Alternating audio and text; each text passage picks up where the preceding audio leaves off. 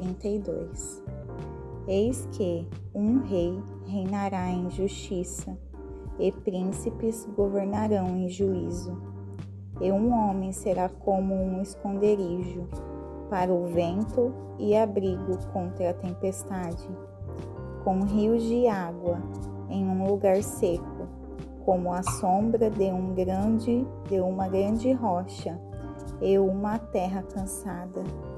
E os olhos daqueles que veem não estarão escurecidos, e os ouvidos daqueles que ouvem escutarão.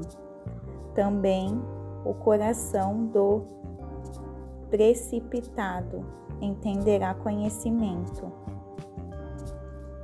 e a língua dos que gaguejam estará pronta para falar claramente.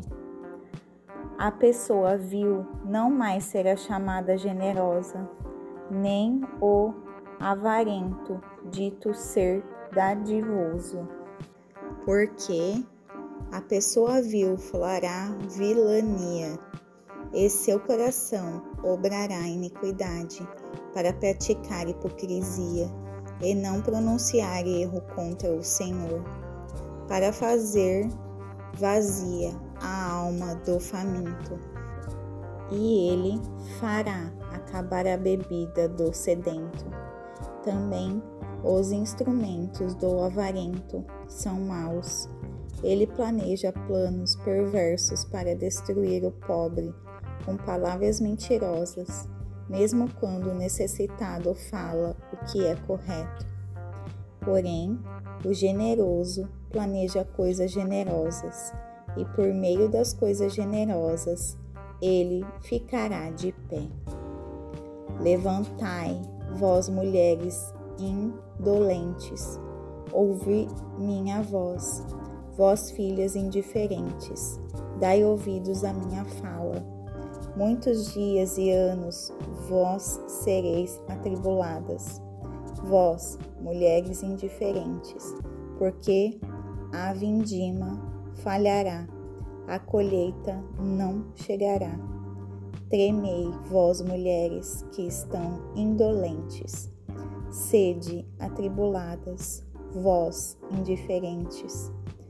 Despivos, ficai nuas e cingi vestimenta de pano de saco sobre vossos lombos. Elas lamentar-se-ão por seus peitos, pelos campos agradáveis, pelas vinhas frutíferas Sobre a terra do meu povo brotarão espinheiros e arbustos com espinhos.